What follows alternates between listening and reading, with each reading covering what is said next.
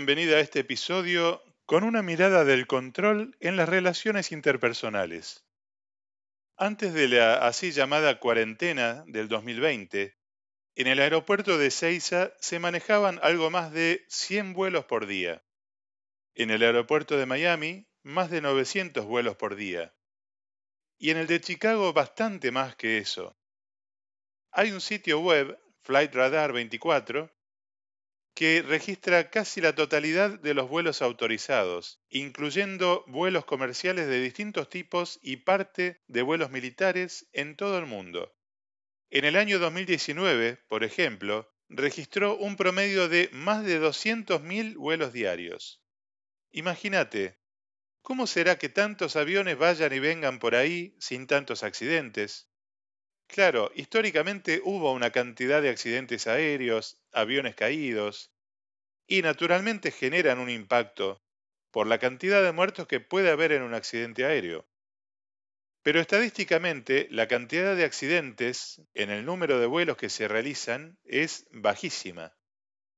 Para que un solo avión despegue de un lugar y aterrice en otro, tiene que ocurrir una serie de procesos y eventos muy específicos. Tiene que haber una preparación técnica, mecánica, para considerar que el avión está apto para volar, con las condiciones de funcionamiento y de seguridad correspondientes. Tiene que haber un proceso de carga de combustible, y no cualquier cantidad de combustible, sino que se hace un cálculo, según el plan de vuelo, de cuánto combustible es necesario llevar para que el avión no lleve más peso del necesario. Tiene que haber un proceso de limpieza tiene que haber un proceso del ascenso de pasajeros, con todo lo que implica, que pongan el equipaje de mano en los baúles, que se sienten bien, que se abrochen los cinturones, etc. Tiene que haber un proceso de carga de equipaje. Cuando todo está listo, tiene que haber un proceso de revisión de instrumentos, configuraciones, niveles de combustible, presión en cabina y unos cuantos parámetros más. Y todo esto para un único avión. Después tiene que haber un proceso para el despegue.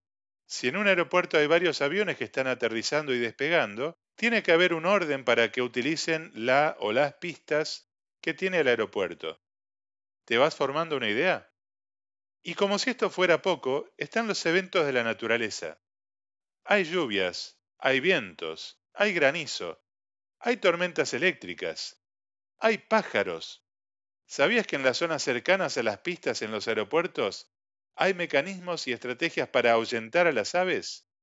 Entre otras cosas, se suelen usar dispositivos que emiten sonidos específicos, con la finalidad de ahuyentar aves de esa zona. Es que si un ave se acerca a una turbina de un avión, por la fuerza centrífuga es chupado por la turbina, y el ave no sale bien. Pero además, el motor de la turbina puede arruinarse, incendiarse, explotar, bueno, desde hace muchos años hay mecanismos de ingeniería que disminuyen muchísimo ese riesgo. El punto es, ¿cómo se logra ordenar todos esos procesos, los que ocurren en un solo avión y los que ocurren en un aeropuerto?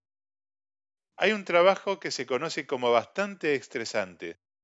Se llama controlador de tráfico aéreo. Estos controladores tienen la responsabilidad de coordinar la sincronicidad entre muchos de estos procesos, tanto los humanos como los naturales. Fíjate que mencioné una palabra en particular y no al azar. La palabra es estresante.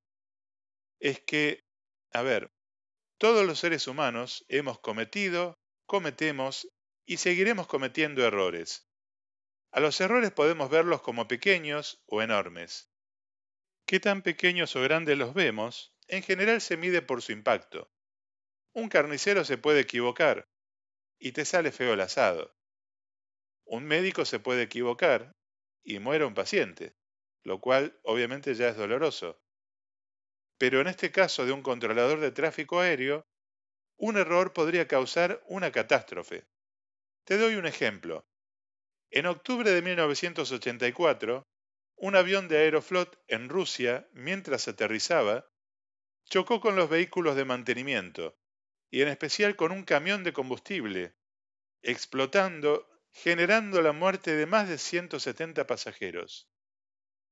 Después la investigación determinó que el controlador se había dormido y olvidó activar una señal de pista ocupada, con la que el avión no hubiera aterrizado allí. Entonces, ¿cuál es la causa del estrés en esta profesión? Por un lado, su atención está constantemente atacada por una cantidad enorme de variables, de cosas que están sucediendo. Cosas programadas, planificadas, en gran parte, sí.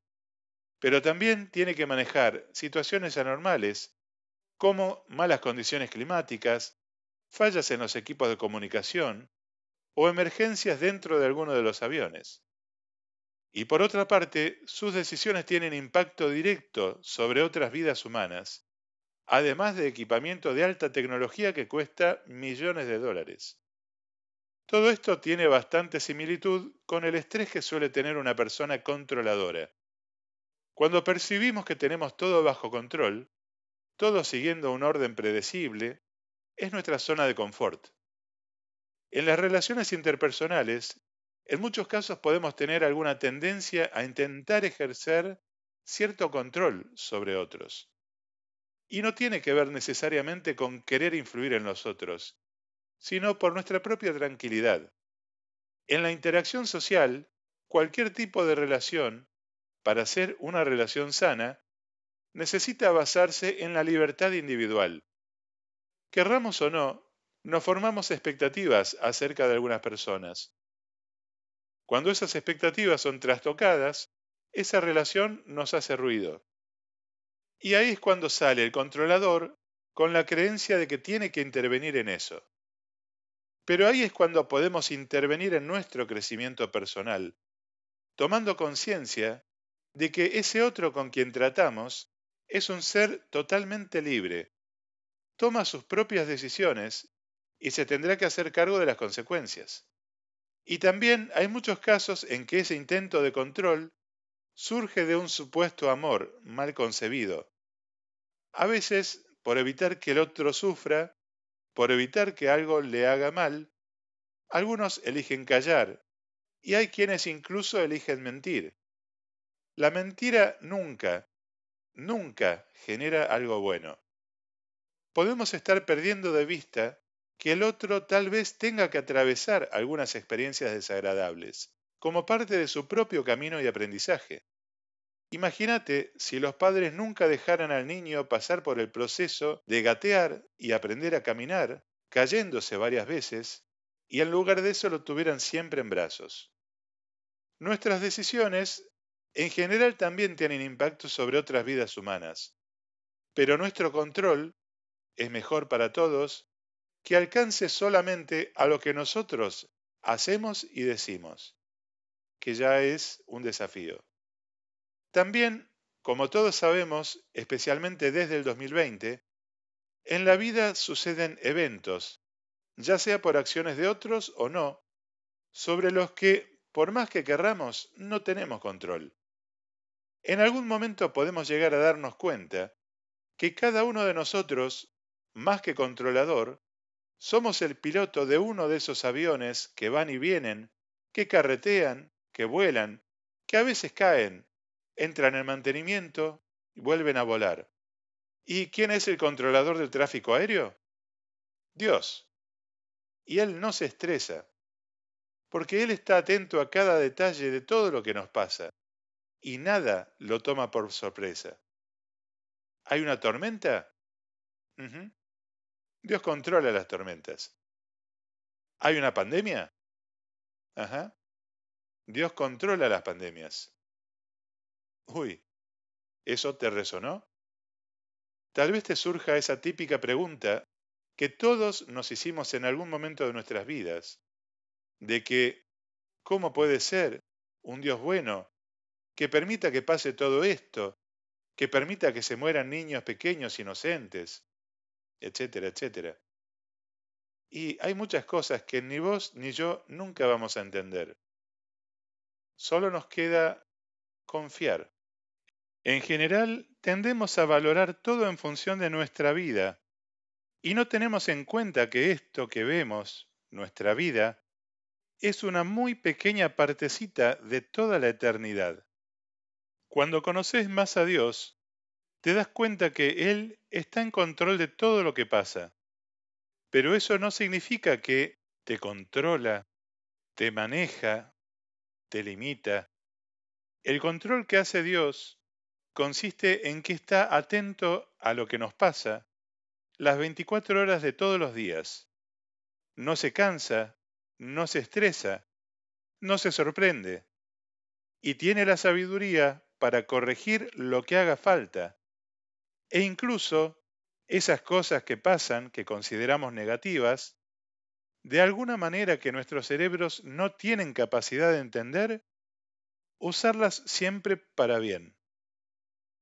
Cuando un controlador le dice al piloto de un avión que vaya por determinado trayecto, que no aterrice en tal lugar, que no despegue todavía, que espere 30 minutos, ¿el piloto tiene que saber por qué de todo lo que pasa? No. El controlador le puede informar algo, pero el piloto no necesita saber todo lo que el controlador tiene a la vista. Nuestro problema muchas veces es que pretendemos asumir el rol del controlador, cuando nuestra función es pilotear nuestro avión. Cuando hacemos bien nuestro trabajo, siendo bien quienes tenemos que ser, es cuando más ayudamos a otros mucho ayuda el que no estorba.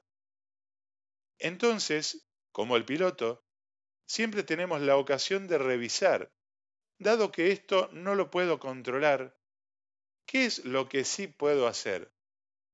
¿Qué sí está a mi alcance?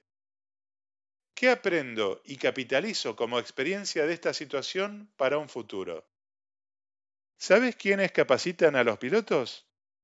Otros pilotos con más experiencia, que ya pasaron por muchas situaciones que los nuevos pilotos en algún momento tendrán que pasar. Entonces puedo preguntarme, ¿cómo puedo usar esta experiencia en un futuro para ayudar a otros que la pasen? Te regalo algunas preguntas para tu reflexión. ¿Cómo manejas tus emociones cuando tus expectativas son trastocadas? ¿Qué tanto te cuesta aceptar que no tenés el control sobre lo que otras personas elijan hacer? ¿Qué sentís ante tantas cosas que pasan en la vida de las que no tenés el control? ¿Qué cosas te estresan porque estás intentando controlarlas? ¿Qué cosas sí podés hacer ¿Qué necesitas dejar para que se ocupe Dios? Muchas gracias por tu atención. Alejandro Barrio Nuevo, coach.